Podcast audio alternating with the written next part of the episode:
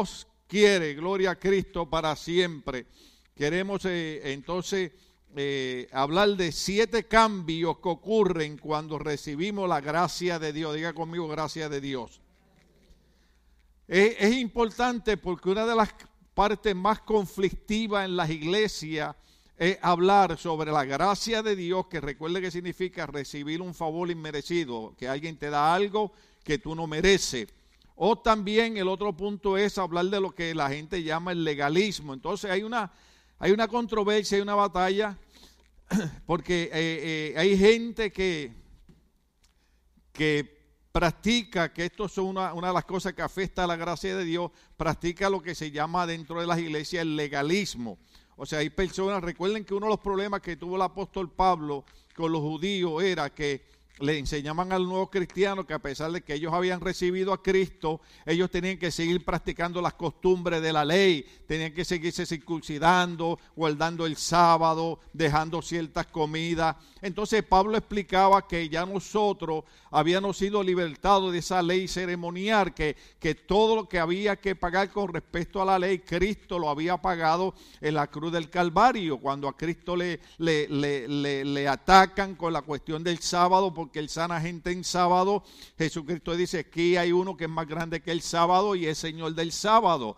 Y Jesucristo dijo, si a alguno de ustedes se le cae un animalito en un pozo en día de sábado, ustedes violarían el sábado y meterían la mano y salvarían su, su, su animalito. En otras palabras, hemos tenido que tener cuidado por los extremos, diga conmigo extremos, que han habido en nuestras iglesias. Personas que entienden que Cristo murió por nosotros, somos salvos por lo que Cristo hizo en la cruz de Calvario. Más sin embargo, eh, la mayoría de las iglesias nos enseñaron a practicar unos extremos eh, religiosos que en vez de hacernos bien lo que nos hicieron fue hacer mal. Por ejemplo, mucha gente tratando de vivir una vida de santidad empezaron a vivir una vida de ansiedad en vez de santidad, de ansiedad, porque le decían que por cualquier cosa que ellos hicieran perdían la salvación.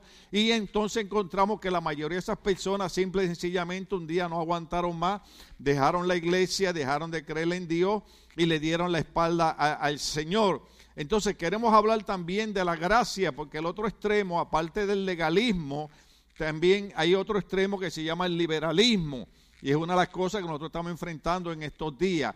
Eh, las iglesias que piensan que eh, eh, yo puedo ser cristiano sin, y, y, no importa lo que yo haga, nada es malo, Dios me ama, Cristo murió por mí y de todas maneras yo soy, yo soy salvo y, es una verdad, nosotros creemos que una vez Dios te da algo, Dios no te lo quita. La Biblia dice, los dones son irrevocables. Cuando Dios te da la salvación, Dios no te la quita. ¿Por qué razón Dios no te quita la salvación? Porque la salvación es por gracia, o sea, es un regalo que es, algo que no lo merecemos. La Biblia dice que somos salvos por gracia, no por obras para que nadie se gloríe. Más sin embargo es importante, aunque esto es un tema como para cuatro horas, es importante entender que la gracia lo que hace es darte la libertad para vivir como Dios quiere que tú vivas. Lo repito, la gracia no es licencia para vivir como nos da la gana. La gracia nos da la libertad de yo escoger vivir como Dios quiere que yo viva. ¿Cuánto entendieron la diferencia? Hablé primero del extremismo del legalismo. Todas las prohibiciones que ponen en la iglesia. No te puedes peinar para el lado, no te puedes peinar para atrás, no te puedes pintar el pelo, no puedes usar tenis, no puedes usar eh, camiseta, no puedes usar perfume. Uf, ¿Ve? Entonces, eh, estoy hablando de los dos extremos, pero me voy a concentrar en viviendo como Dios quiere, que mayormente va a tener que ver con esa gracia maravillosa del Señor, pero la gracia nos da la libertad para vivir como Dios quiere que vivamos. Amén. La gracia, repito, no es licencia para vivir como nos da la gana. Si adelanto algo que viene más adelante en el mensaje, aunque Dios no me va a quitar la salvación, pero cuando yo abuso de la gracia, cuando yo vivo como me da la gana, el problema es que cada acto que uno comete trae una consecuencia. Y nosotros lo dijimos aquí en un mensaje. Un hombre puede eh, serle infiel a su esposa, y se acostarse con tres o cuatro mujeres, su esposa perdonarlo, él arrepentirse, venir al Señor, Dios lo perdona. Pero ¿qué ocurre? A lo mejor agarró una enfermedad de transmisión sexual y el Señor le va a decir, ¿sabes qué? Como ya te perdoné, cuando te mueres vas a ir para el reino de los cielos, pero ibas a vivir 40 años más y ahora te cortaste 39, dentro de un año te vas a morir. ¿Por qué? Porque cada acto que nosotros cometemos trae una consecuencia. Entonces, la libertad que nosotros tenemos en la gracia no es para vivir como nos da la gana, sino para vivir como Dios quiere que nosotros vivamos. ¿Cuándo entienden esa parte? Yo quiero tratar de poner en su mente que quitemos la mentalidad religiosa. ¿Ve? Yo estaba pensando que ayer entré al garaje y cuando entré al garaje me di cuenta de algo, me convertí en un Ferrari. Me convertí en un carro. De cuando, pues, cuando salí del, del garaje, volví y me volví un ser humano. ¿Cuánto entienden lo que estoy diciendo? O sea, eso quiere decir que cuando entramos a la iglesia nos volvemos cristianos. Y cuando salimos, dejamos de ser cristianos. Entrar a la iglesia no convierte a nadie en cristiano. Meterse en un garaje no convierte a nadie en, un automóvil, sino obedecer la palabra de Dios y entender qué es lo que Dios quiere que nosotros comprendamos.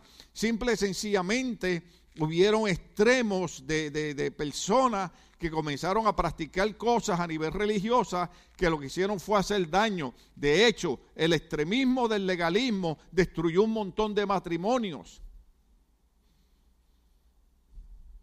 Yo tenía aquí una, una pareja hace muchos años atrás, gloria al Señor, se, se mudaron para otro sitio y, la esposa cayó en una iglesia, esto siempre con mucho respeto, tener que repetir lo mismo a cada rato, pero hay gente que nos escucha y a veces nos, nos juzgan innecesariamente. Eh, eh, nosotros respetamos el orden de cada iglesia, eh, en sí no criticamos cada iglesia, pero hay cosas que yo tengo que decir, ¿no? Y ella cayó en una iglesia donde le dijeron que la mujer no podía maquillarse, que la mujer no podía untarse polvo, que la mujer no podía sacarse las cejas, que la mujer no podía afeitarse las piernas, que... Y, el esposo no encontraba qué hacer porque un día dijo, un día habló conmigo y me dijo, pastor, me cambiaron la esposa. Mí me gusta mi esposa que se arregle, me gusta que se peine, que se... Eh". Entonces yo hablé con ella y le dije, hermana, usted entiende que la Biblia dice que la mujer casada tiene cuidado de cómo agradar a su marido y la soltera de cómo agradar a Cristo? Claro que no nos va a dar el tiempo. No estamos hablando de desórdenes. No estamos hablando de que un esposo le pida a la esposa que haga algo desordenado. Estamos hablando de lo que es equilibrado, balanceado y en orden. ¿Cuántos entienden eso?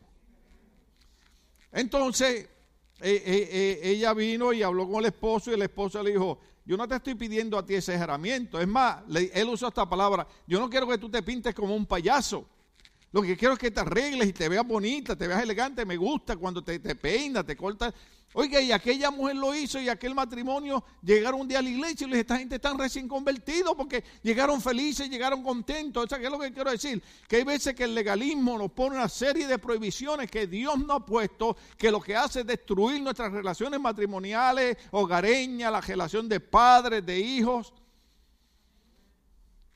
¿Cuántos padres a veces por el legalismo religioso maltratamos a nuestros hijos?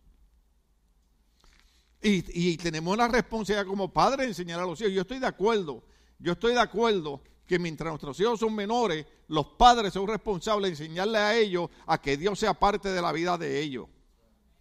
Porque cuando sean adultos en algún momento van a necesitar a Dios en la vida de ellos. ¿Cuántos estamos aquí todavía? Ahora, también hemos hablado, ¿verdad?, del problema del liberalismo. El liberalismo de la persona que dice, como Dios es amor, como Cristo murió por mí, como Cristo ya pagó los pecados por mí, yo puedo vivir la vida loca. Sin embargo, de eso no es lo que estamos hablando. Repito, la gracia lo que nos da es la libertad para vivir como Dios quiere que nosotros vivamos. En el primer punto, hemos hablado de que lo primero que nosotros eh, recibimos es una nueva perspectiva del pecado. ¿Qué significa eso? Una nueva perspectiva del pecado significa que antes, según la Biblia, nosotros estábamos bueno, dice la Biblia, éramos enemigos de Dios y estamos destinados a pasar una eternidad en un lugar de tormento. Ahora, ¿qué es lo que pasa? A pesar de que la gente sabía de que había un lugar de tormento, no lo digo yo, lo dijo Cristo, que había un infierno, ¿se acuerdan Rico y el Lázaro? Eh, eh, un lugar de tormento, de que el rico murió y abrió su lugar, sus ojos en un lugar de tormento, el, el, limonero murió y abrió los ángeles, se lo llevaron al reino de los cielos. Pero a pesar de que la gente conocía eso, seguía pecando y pecando. ¿Por qué? Porque cuando vivimos bajo la ley religiosa, nuestro espíritu está dormido y vemos que el pecado nos hace daño y como que no lo entendemos, es como no lo vemos. Usted, ha tenido eh, eh, eh, la experiencia de bregar con un alcohólico que entendemos que, ¿verdad? le llaman una enfermedad, otros le llaman una atadura, pero, pero oramos por ello, no los estamos criticando, sino estamos orando que Dios los salve. Pero, por ejemplo, hay, hay personas que, que están borrachos y le dicen a usted que no tienen problema con el alcohol. Entonces ese era el problema del legalismo, ese era el problema de, este extremo donde, donde el pecado tenía a la gente dormida y no entendían el daño que el pecado le hacía. Déjeme repetir eso. El pecado tenía a la gente dormida y la gente no entendía el daño que el pecado le hacía. ¿Cuántas personas usted conoce que han sido destruidas por vivir una vida licenciosa? Eso significa vivir una vida que saben que el pecado le está haciendo daño, pero siguen usando eso. Hay personas que saben que el uso ilegal de las drogas hace daño, sin embargo lo usan. Uno le habla a los jóvenes. Mira, este relajito de los, de los gobernantes, de estar poniendo ahora la marihuana como algo recreativo. ¿Usted quiere que yo le diga la verdad? ¿Cuántos me van a ir a visitar a la cárcel? Ninguno, está bien. Déjame decirle algo. Yo me crié en un ambiente muy diferente al de ustedes. Y todos los drogadictos heroínas que yo conocí, todos empezaron fumando marihuana. Lo que pasa es que el gobierno se ha encontrado en una situación. ¿Cuántos se acuerdan de la famosa ley seca con, con Al Capone y aquellos gángsters? Aquí tiene que haber tres o cuatro gángsters de esa época, alabado sea el Señor. Eh, ¿Qué hizo el gobierno? El gobierno, al no poder combatir el tráfico del alcohol, prefirió, ¿qué hizo el gobierno? Legalizarlo para ganar dinero del licor. ¿Cuántas muertes hay diariamente en Estados Unidos América y en nuestros países por gente borracha? ¿Cuántos estamos aquí? Uno de los problemas que está teniendo la policía ahora es que ha parado personas. Hace como tres meses, un muchacho con la marihuana recreacional venía eh, eh, eh, endrogado, venía volando, perdió el control y venía una señora cruzando una camioneta, mata a la señora con sus tres hijitos. ¿Por qué? Porque venía arrebatado con marihuana. O sea, al gobierno, perdónenme lo que les voy a, decir, es más, yo quiero que ustedes vean una película, no debo decir que es en HBO, pero la puede ver ahí, son dos capítulos, se llama The Crime of the Century, el crimen del siglo. Véalo para que usted vea cómo el gobierno hace sus transacciones y no les importa lo que nos pasa a nosotros. ¿Sabe a quién le importa lo que nos pasa a nosotros? Aquel que dejó su trono de gloria y vino a dar su vida por nosotros en la cruz del Calvario. Jesucristo sí se interesa por nosotros. Nosotros no estamos hablando de fanatismo, hermano. Nosotros estamos hablando de alguien que se interesa por nosotros. Entonces, estamos, viendo esa situación de que nosotros le explicamos a los jóvenes y le decimos, no te dejes arrastrar por tus amigos, no te dejes envolver en el uso de la marihuana, no te dejes envolver en las anfetaminas, no te dejes envolver en la cocaína, no te ¿Por qué, hermano? Porque nosotros fuimos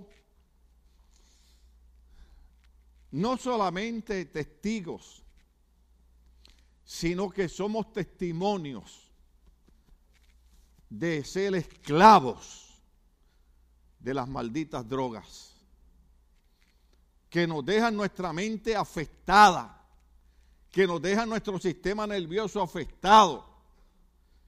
Yo todavía le digo a mi esposa, yo doy gracias a Dios por lo que Cristo ha hecho en mí, pero yo todavía tengo mis ratos que sé que son las consecuencias de las estupideces de mi juventud, de no haber escuchado a una viejita que tenía segundo grado, pero tenía más inteligencia que yo.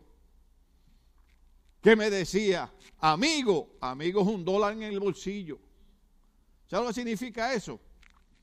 Que hay amigos que son amigos tuyos mientras, mientras, mientras te arrastran y tú haces lo que ellos te dicen. Pero el día que hay que correr, ellos corren y te dejan solo. El único que no nos da la espalda se llama Jesucristo. Entonces, muchas veces eh, eh, eh, la ley religiosa, el pecado nos tiene dormido y usamos cosas y hacemos cosas que sabemos que nos están destruyendo, que nos están haciendo daño y las seguimos haciendo. Pero gloria a Dios, porque cuando viene la gracia de Cristo, la gracia de Cristo nos da una nueva perspectiva sobre el pecado. ¿Qué significa eso? La nueva perspectiva sobre el pecado es que ahora la gracia me permite a mí ver el pecado y tomar yo una decisión, tener yo la libertad de decidir si lo hago o no lo hago. Escuché un pastor que me recordó de unas películas que a mí me gustan mucho, todavía las veo. Eh, los jóvenes tal vez no, esto es para los viejos. ¿Cuántos de ustedes vieron las películas de James Bond alguna vez? De la gente 007. ¿Sí? ¿Alguno de ustedes vio aquella película que en inglés se llamaba License to Kill? Licencia para matar. Pues el problema que tienen muchos cristianos es que piensan que la gracia es una licencia para hacer lo que le da la gana. Y la gracia no es una licencia para hacer lo que nos da la gana. La gracia es una libertad que yo tengo para yo escoger si lo hago o no lo hago. Lo puedo hacer, pero tendré consecuencias. Por ejemplo, los muchachos que yo pasé la foto de la graduación tuvieron la libertad de escoger no estudiar o tuvieron la libertad de escoger estudiar y tomaron la libertad de estudiar y hoy en día estamos orgullosos porque se graduaron de una universidad porque tuvieron la libertad de irse a estudiar. Sea el nombre de Dios glorificado.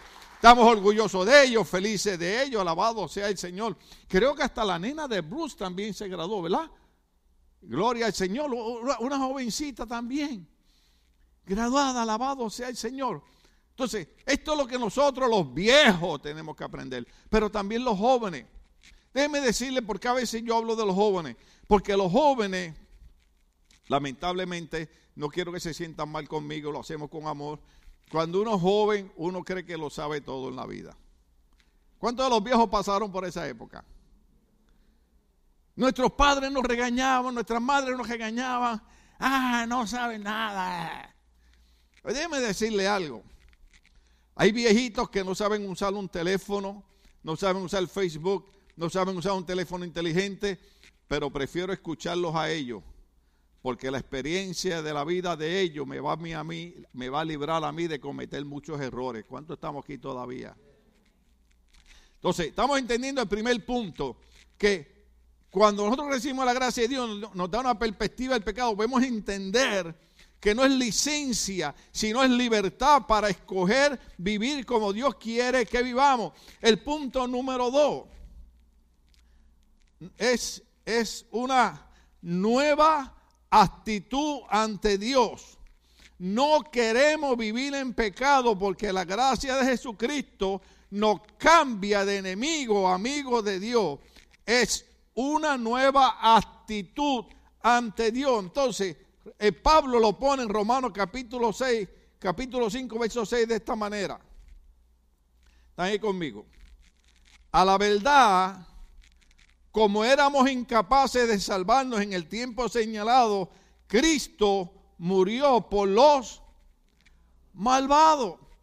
Cuando Dios envía a Cristo a morir por nosotros, lo hace para que ya nosotros dejemos de ser enemigos de Dios y nos convirtamos en amigos de Dios. Por eso el segundo punto es que eh, eh, comenzamos a tener una nueva actitud ante Dios. Ya no somos enemigos. Gálatas capítulo 5, verso 1 al 7. Vaya ahí conmigo.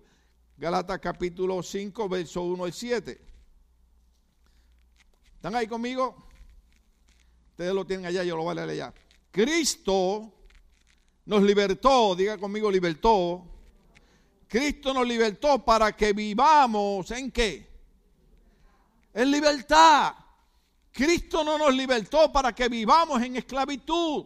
No, no, no, no, no, no. Cristo nos libertó para que vivamos en libertad. Alabado sea el Señor. Y dice, por lo tanto, ¿están ahí conmigo? Manténgase firmes y no se sometan nuevamente al yugo de esclavitud. ¿Qué es lo que quiere decir? Que la Biblia dice que antes yo era esclavo del pecado, ahora Cristo me libertó y me dice, no vuelvas a someterte nuevamente al yugo de esclavitud. Todos ustedes saben lo que es el yugo, ¿verdad? Lo que le ponían a los bueyes encima. Cuando usted y yo no conocíamos a Cristo, estábamos con un yugo del diablo que nos guiaba para donde quería. Pero Cristo nos hizo libre de ese yugo. Y ahora Pablo nos dice, no vuelvan otra vez ustedes a volver a esa esclavitud de donde Cristo lo sacó. Ojo aquí, que es lo sorprendente. ¿Cuántos cientos y cientos y cientos de cristianos usted conoce que un día fueron libres en Cristo y hoy están nuevamente bajo el yugo de esclavitud? Ahora, Déjemelo, déjeme eh, eh, leerlo allí. Escuchen bien, verso 2. Escuchen bien, yo Pablo les digo que si se hacen circuncidar, Cristo no les servirá de nada. De nuevo declaro que todo el que se hace circuncidar está, está obligado a practicar toda la ley. Aquellos de entre ustedes que tratan de ser justificados por la ley, o sea, por los extremismos que hablamos al principio, ¿cuántos se acuerdan? Han roto con Cristo, han caído de la gracia. Nosotros, en cambio, por obra del Espíritu y mediante la fe, aguardamos con ansia la justicia que es nuestra esperanza. En Cristo Jesús de nada vale estar o no estar circuncidado, lo que vale es la fe que actúa mediante el amor. Entonces, en ese punto es que nosotros tenemos una nueva actitud. ¿Estamos ahí? No queremos vivir en el pecado porque la gracia de Jesucristo nos cambia de enemigos a amigos de Dios. El tercer punto que quiero tocar es Dios nos da nuevo corazón. La gente que se entrega a Cristo de verdad, Dios le da un nuevo corazón. Ahora yo entiendo, perdón, por qué las iglesias cantaban Dame un nuevo corazón que te alabe noche y día. ¿Usted ha leído el verso bíblico donde el Señor dice, entrégame, hijo mío, hoy tu corazón?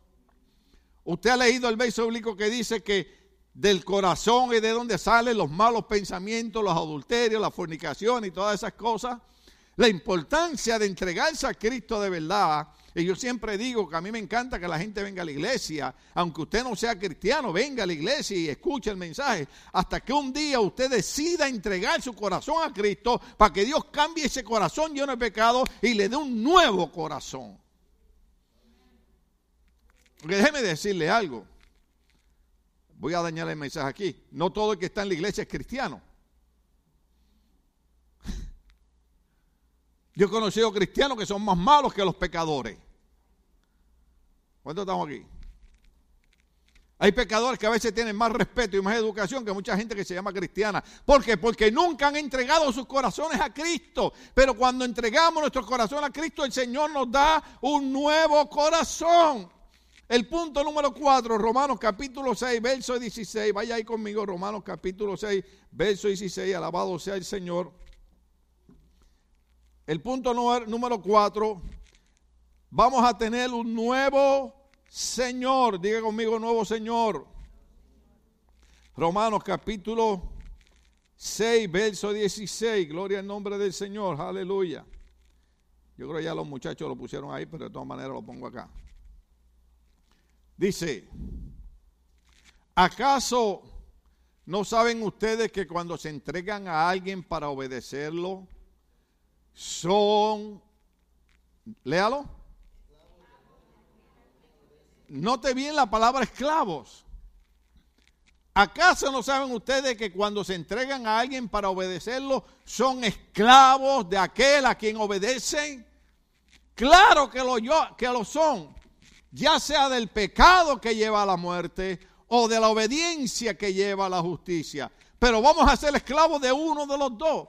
¿Se acuerdan una ocasión cuando Cristo habló de las riquezas? Que Cristo dijo, no podemos servir a dos señores porque vamos a amar a uno más que a otro. No podemos, hermano, servir al Dios del pecado, ni podemos servir al Dios de la salvación, que es Jesucristo. Tenemos que decidir de quién somos esclavos. Déjeme adelantarle algo aquí que le voy a decir más ahorita. Cuando nosotros dejamos de vivir una vida de pecado, simple y sencillamente no entramos a la gracia para vivir una libertad, para hacer lo que nos da la gana. Simple y sencillamente hemos cambiado de amo, hemos cambiado de dueño. Ya no somos esclavos del pecado, ahora somos esclavos de, de Jesucristo. Ahora no hacemos lo que dice el diablo que hacía, ahora hacemos lo que dice Cristo que hagamos. Alabado sea el Señor. ¿Estamos ahí? Pero por gracia pero gracias a Dios que aunque antes eran esclavos del pecado, ya se han sometido de corazón a las enseñanzas que les fue transmitida.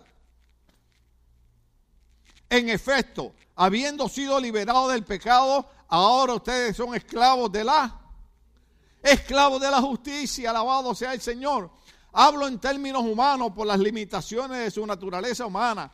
Antes ofrecían ustedes los miembros de su cuerpo para servir a la impureza que lleva más y más a la maldad.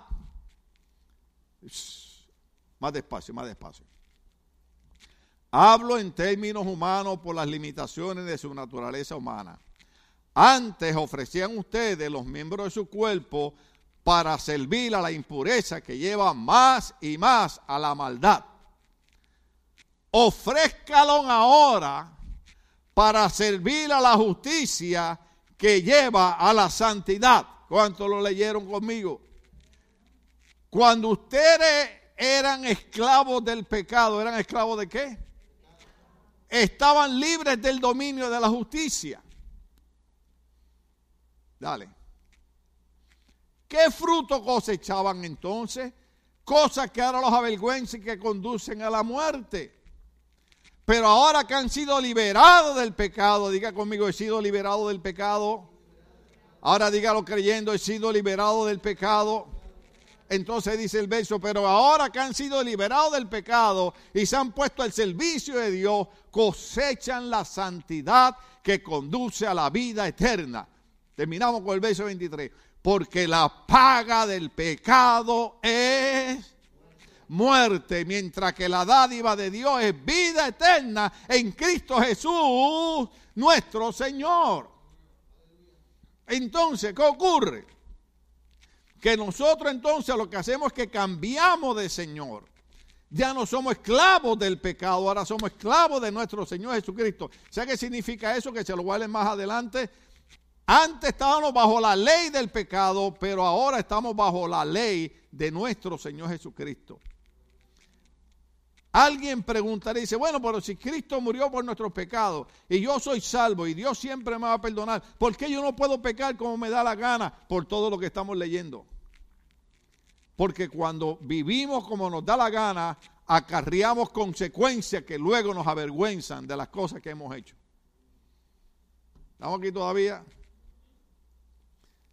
Punto número 5. La gracia nos da una nueva posición la gracia nos da una nueva posición, Efesios capítulo 2, versos 4 al 6.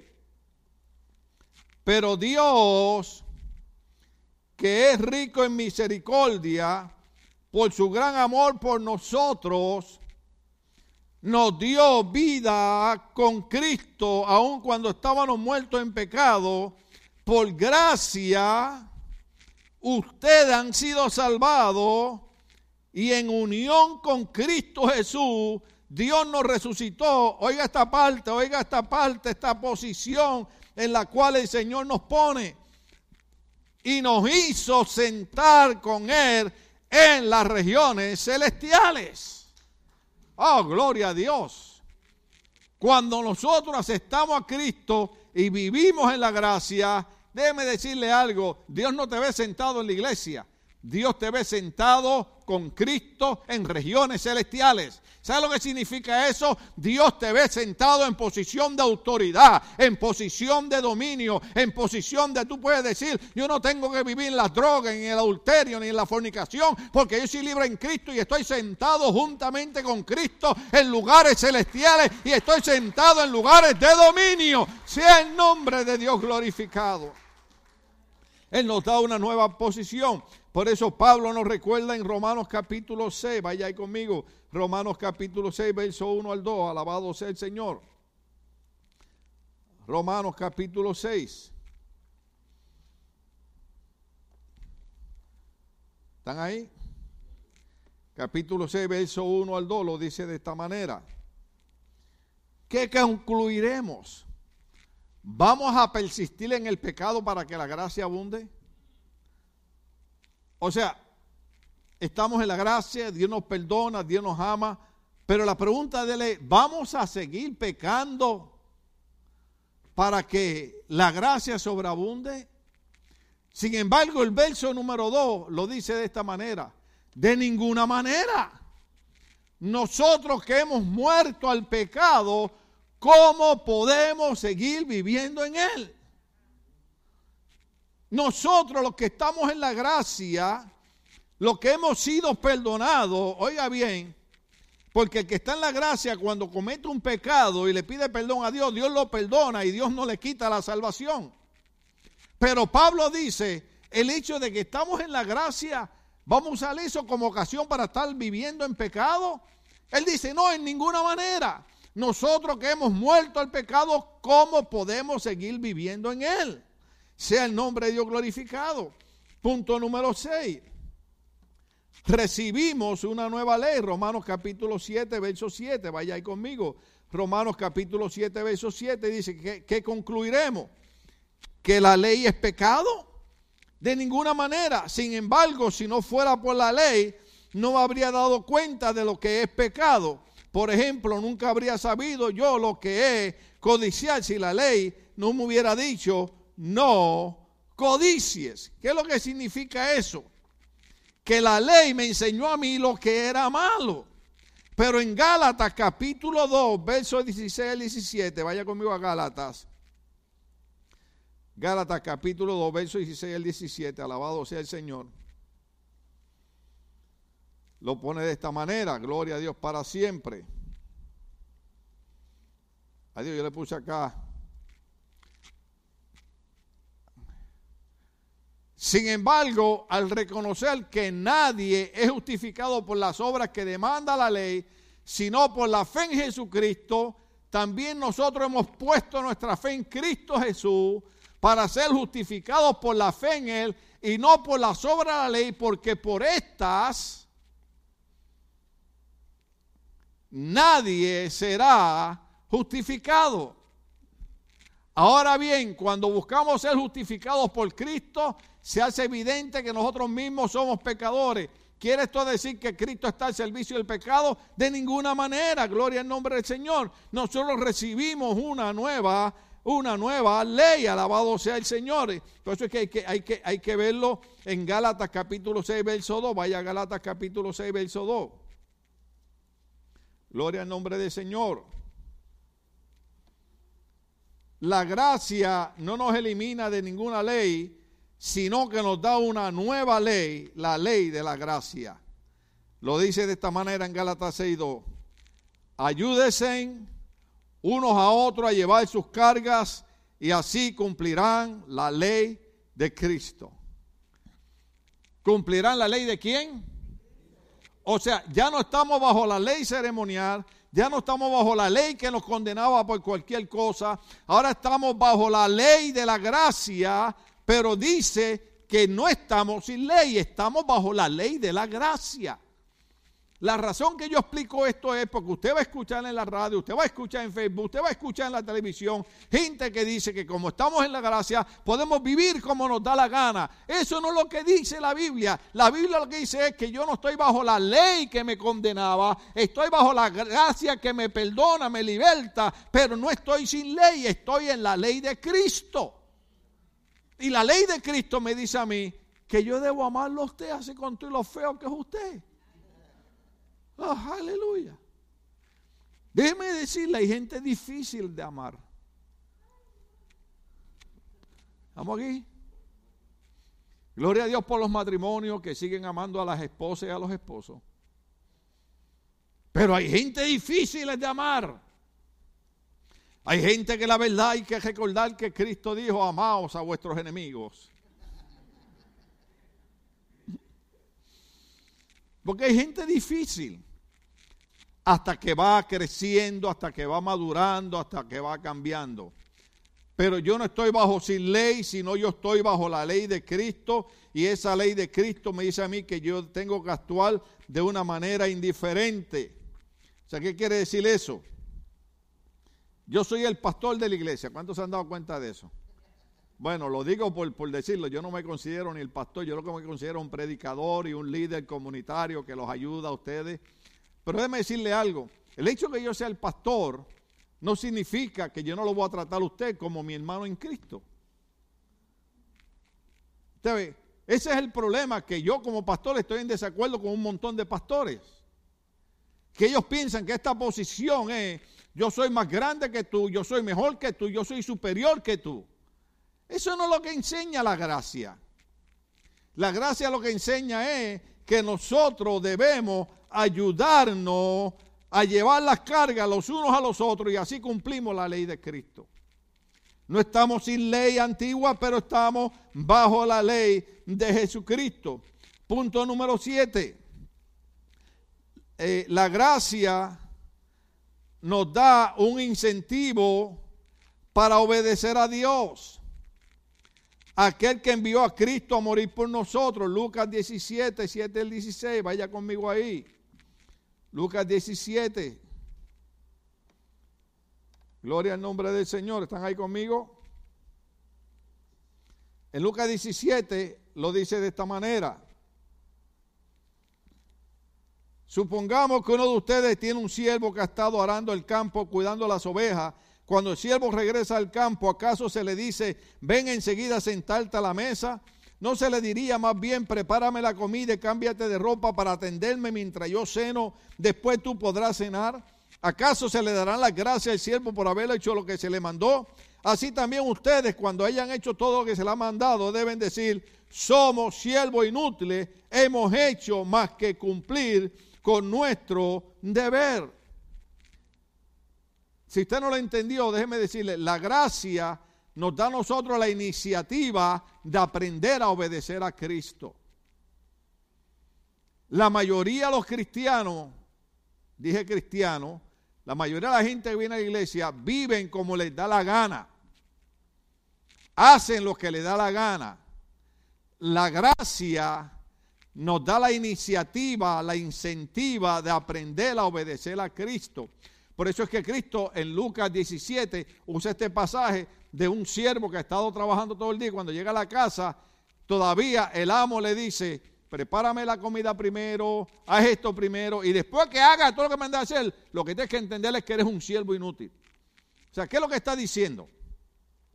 Que la gracia nos ayuda a obedecer al Señor.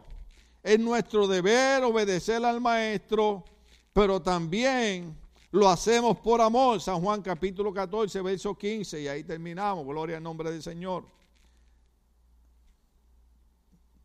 ¿Están ahí ya? San Juan capítulo 14, verso 15, gloria al Señor para siempre.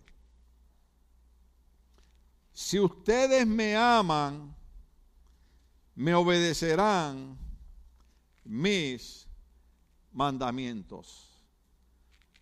Si ustedes me aman, eh, San Juan 14, obedecerán mis mandamientos. San Juan 14, 15. Por ahí debe estar ya mismo. Pero usted lo está leyendo en su Biblia. Si ustedes me aman, digan conmigo, si lo amamos, guardaremos un mandamiento. Eso es lo que hace la gracia. La gracia no nos obliga a guardar ritos religiosos. La gracia nos da la libertad de obedecer a Cristo y de amar a Cristo. La razón que venimos a la iglesia, y yo he tratado de enseñar esto y he tratado de cambiar muchas cosas que la religión ha enseñado, la razón que venimos a la iglesia no es porque tenemos que cargar la conciencia o porque el pastor nos vea. La razón que venimos a la iglesia es porque queremos obedecer al Señor y amamos al Señor. ¿Eh? No somos cristianos cuando estamos dentro de la iglesia. En la iglesia oímos la instrucción, oímos la palabra, aprendemos, crecemos, nos fortalecemos. Somos cristianos cuando salimos. ¿Estamos aquí todavía? Entonces, aprendiendo a vivir como Dios quiere que vivamos es lo que yo he predicado hoy en día. Echando el extremo de la ley religiosa a un lado, teniendo cuidado con el liberalismo y vivir en la ley de la libertad que me da a mí la capacidad de escoger vivir como Dios quiere que yo viva. Déjeme decirle algo. El pastor no tiene que estar detrás de usted vigilándolo donde usted entra, donde usted sale. Usted tiene la libertad de saber escoger dónde usted entra, dónde usted sale. El pastor no tiene que estarlo llamando para que venga a la iglesia. Uh, pastor, usted está equivocado en eso. No, no, no. Usted tiene la libertad de decidir obedecer y amar al Señor y decir, una de las cosas que nos han enseñado en la iglesia, que el salmista decía, yo me alegré con los que me decían, a la casa del Señor iremos. El salmista David decía, es mejor estar en la casa de Jehová un día que mil fuera de ellos. Es más, el salmista decía, entraré por los atrios de la casa del Señor con alegría, bendito sea el Señor. Cuando venimos a la casa del Señor tenemos alegría. Amamos al Señor, obedecemos al Señor. De hecho, hay un verso bíblico que dice que llegarían días donde nadie tendría que decirle a su hermano, vayamos a servir al Señor. Todo el mundo voluntariamente vendrá. No hay que hacer show fantasma, no hay que hacer milagro fantasma, no hay que hacer cosas raras. Lo que hay que simple y sencillamente enseñar la palabra, decirle a la gente, vivimos en la libertad de la gracia que nos da la capacidad para obedecer y vivir como Dios quiere que vivamos. La gracia no nos da la libertad de hacer lo que nos da la gana. La gracia lo que nos enseña es que ahora tenemos otro Señor. Antes nuestro Señor era Satanás, ahora nuestro Señor es Cristo. La ley nos, enseñaba a vivir en miedo, la libertad nos enseña a vivir en amor, porque la Biblia dice que en el perfecto amor no hay temor. Pero la gracia nos enseña a amar al Señor. Nadie nos tiene que obligar, nadie nos tiene que empujar, nadie nos tiene que estar llamando. Nosotros venimos y nos levantamos y vamos para la casa del Señor porque amamos al Señor. Cierro con esto. Permita a Dios y hayamos entendido el mensaje de hoy. Viviendo como Dios quiere. Dios quiere que vivamos libres en la gracia redentora de lo que Cristo hizo en la cruz del Calvario. Cristo no quiere que vivamos en las prohibiciones extremistas de la religión. Cristo vive, quiere que vivamos en la libertad de la gracia, donde entendemos que Él nos ha perdonado por el sacrificio de Él en la cruz del Calvario, pero que esa gracia lo que nos da es la libertad de vivir como Dios quiere que vivamos. ¿Cuánto hemos aprendido algo hoy? Démosle el aplauso al Señor, aleluya. Estamos de pies, querida iglesia, aleluya. Oh, esto es un tema largo. El otro domingo lo seguimos, alabado sea el Señor. Son, son cosas que enseñamos en el seminario, donde a veces tenemos dos horas para explicar y dar más detalles. Cuando predicamos lo hacemos un poquito más rápido y tratamos de cubrir lo más que podamos. Pero Dios ha llamado a una iglesia que no viva con el miedo de las prohibiciones religiosas, pero que viva con el corazón de que amo al Señor, obedezco al Señor y lo que hago lo hago porque amo y obedezco al Señor. No porque la religión me dice que lo haga. Amén. Hay montones de cosas que podemos hacer, pero en la libertad que yo tengo de hacer cosas, yo tengo que analizar. Yo tengo libertad para hacer esto, pero esto que voy a hacer, ¿qué consecuencias me va a traer? ¿Cuánto estamos aquí? Dios me va a perdonar, pero las consecuencias las voy a tener que pagar. ¿Cuánto estamos aquí todavía? Entonces, ese es el punto que mucha gente no me ha entendido en la iglesia. Hay gente que cuando me oye predicar dice, oh, esa es la iglesia buena porque en esa iglesia podemos hacer lo que nos da la gana. El pastor habló de que yo tengo libertad para hacer lo que me da la gana. Sí, tú tienes libertad para hacer lo que te da la gana. Pero cuando aprendemos que la libertad de la gracia es una nueva ley en Cristo que nos enseña a amar a Cristo y a obedecer a Cristo y que entonces yo tengo la libertad de escoger de vivir para Cristo, entonces yo digo, tengo libertad de hacer lo que me da la gana, pero no voy a hacer lo que me da la gana porque el apóstol Pablo dijo, todo me es lícito, pero no todo me conviene hacerlo. ¿Cuántos estamos aquí? El apóstol Pablo lo puso de esta manera, Puedo hacer lo que me da la gana, pero después no se estén quejando de los problemas que tengan por estar haciendo lo que le dio la gana. Luego cuando hablamos de obedecer y amar a Cristo, oh, me voy de la iglesia porque ya están con legalismo. No, esta iglesia jamás ha creído en legalismo en 31 años, jamás ha creído en esos extremos religiosos, pero hemos creído en lo que predicamos hoy. Vivir como Dios quiere que vivamos. Y lamentablemente tengo que usar la palabra. Lo leímos en uno de los versos bíblicos. Dios quiere que vivamos en santidad. Y santidad es vivir apartado del pecado. Déjeme decirle algo. Nosotros ya no somos esclavos del pecado. Tony, ven para acá. Tengo tres minutos, tres minutos. Son las dos y quince. Tengo tres minutos para despedir. Es que me acordé de algo que los viejitos en mi iglesia, que no tenían instituto bíblico, no tenían seminario, no sabían usar celulares, inclusive los viejitos de aquella época todavía, si usted les regala un celular, tiene que ser de botones. Ellos no saben usar los de screen. Algunos de nosotros todavía. Pero ellos cantaban un corito que decía, Tony, esos viejitos, ahora yo entiendo, ahora yo entiendo porque esos viejitos cantaban ese corito. Porque mientras nosotros tratamos de, enseñar a la gente a vivir una vida religiosa con un Dios que mete miedo, un Dios que corta cabeza, le tratamos de enseñar a, la gente que hay un Dios que es amigo de ellos, pero que quiere que vivan una vida correcta. Y por eso es que ellos cantaban, libre, tú me hiciste libre, tú me hiciste libre, libre Señor, rota fueron las cadenas que estaban atando mi corazón. ¿Cómo es posible yo vivir sin mi Jesús? Si el fundamento de mi vida lo eres tú.